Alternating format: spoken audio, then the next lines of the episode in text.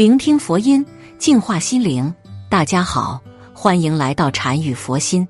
猪肉是我们日常餐桌上主要的副食品，因为其肉质纤维细软，肌肉组织里又有不少的肌间脂肪。经油烹调之后，味道鲜美可口，且做法繁多。但是有些地区和民族是有着不能吃猪肉的禁忌的，比如世界三大教之一的伊斯兰教。穆斯林信奉的伊斯兰教教法中明确规定，穆斯林禁止食用猪肉。那伊斯兰教为什么不吃猪肉呢？一、伊斯兰教为什么不吃猪肉？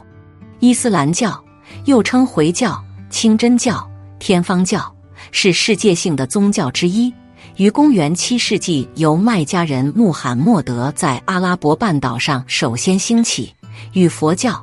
基督教并称为世界三大宗教，穆斯林是伊斯兰一词的派生名词，意为顺从真主者、实现和平者。伊斯兰的意思是顺从真主、实现和平。那么，信仰伊斯兰宗教的人就要成为顺从真主的人、实现和平的人。穆斯林信仰《古兰经》中的真主，在穆斯林看来，眼睛看到的、仪器检测到的。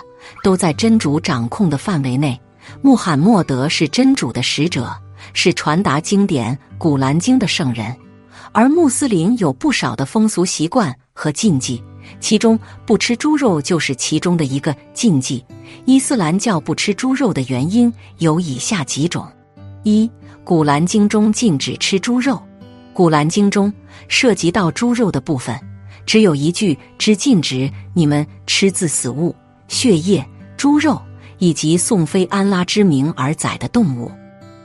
二、洗污秽，其生活区域肮脏不堪，食用的饲料也是污秽的，难与食草类动物相比。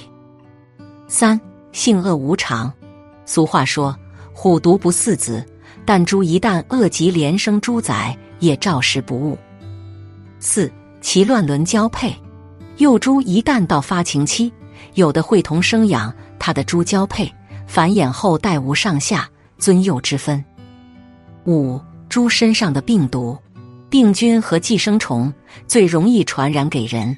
《古兰经》是伊斯兰教的经典之作，书中说猪脏，导致很多伊斯兰教徒对猪十分的厌恶。《古兰经》的影响力是很大的，穆罕默德当时就是凭着《古兰经》的力量。将四分五裂的阿拉伯民族紧紧的团结在了一起，民众们接受了其中的经济、思想和信仰，所以对于猪很忌讳，因此不吃猪肉。古代的埃及人认为猪是污秽的，养猪的人都不可以进入寺庙之内。回族人也不吃猪肉，哈兰人一年也只吃一次猪肉。全世界的伊斯兰教徒都不吃猪肉。大概也都是受了《古兰经》的影响，在《古兰经》第六章中提到，血、猪肉、自死的，以及未以真主之名宰生的，不可食。信仰伊斯兰教的穆斯林因遵守教规而禁食猪肉，由于恪守不渝，久而久之，教育中规定的戒律就逐渐演变成为一种民族风俗习惯而沿袭下来。二。为什么可以吃其他肉？不过随着时代的发展，伊斯兰教却可以吃其他肉，这又是什么原因呢？我们先来看一下关于猪成为肉食的来源。书中记载，中东是人类最早驯化猪的地区，大约一万年前，人们就开始养猪了。从地中海东岸直到两河流域的新石器时代古村遗址，都出土了大量猪骨。并显示出从野猪驯化为家猪的过程，但是远在旧约诞生前，猪就开始在上述地区逐渐退出重要家畜之列。一些人类学家很早就给出解答：环境和气候的影响。新石器时代的中东地区森林茂密，水源丰富，很适合猪生存，所以猪会成为人们重要的肉食提供者。但随着气候变化和人口密度增高，中东地区的森林地带逐渐退化为耕地、草原和沙漠，而猪由于无法反刍、消化草料的能力远不及牛羊，产肉率因此大大降低，养猪也越来越不划算了。此外，猪和人一样都是杂食动物，土地沙漠化之后，又不像牛可以提供产奶，在自然资源匮乏的情况下，养猪不但无用，而且有害。另外，在犹太教兴起的年代，以色列的养猪业早已式微，当地居民的主要蛋白质来源是牛和羊，而牛羊都是反刍动物，所以反刍才成为可食用的标志。而反刍是指动物将胃内的食物倒流回口腔内，再次咀嚼的行为，需要分为多个胃室的胃，主要出现在哺乳纲、偶蹄目的部分草食性动物身上。也就是说，猪的消化能力是不及其他动物的。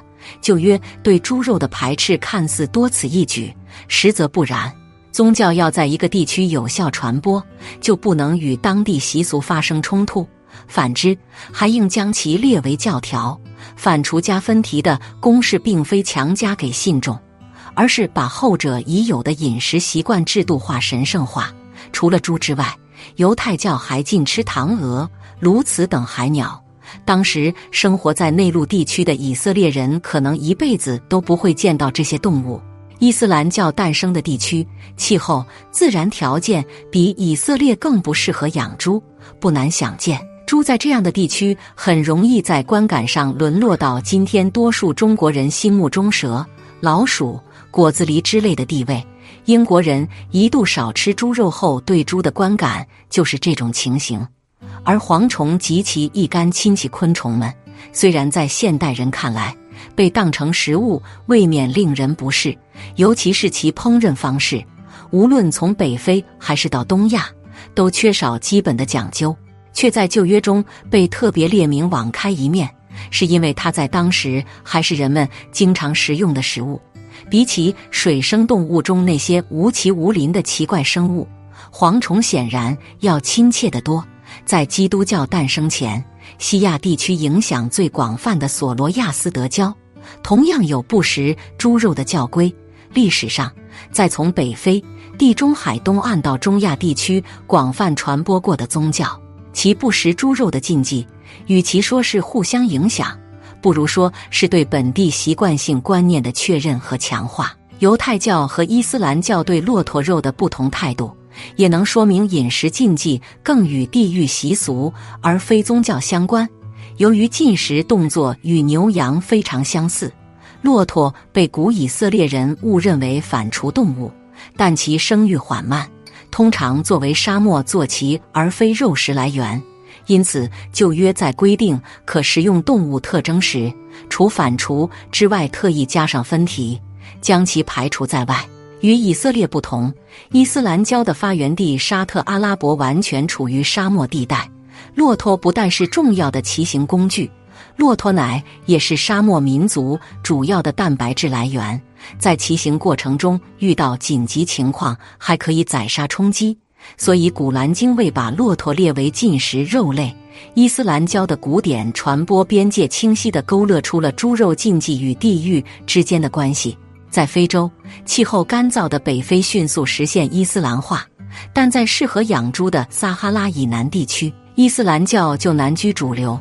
而在中国，伊斯兰教的势力范围局限于干旱或半干旱的西部省区，在适合养猪的传统农业地区则始终难以扎根。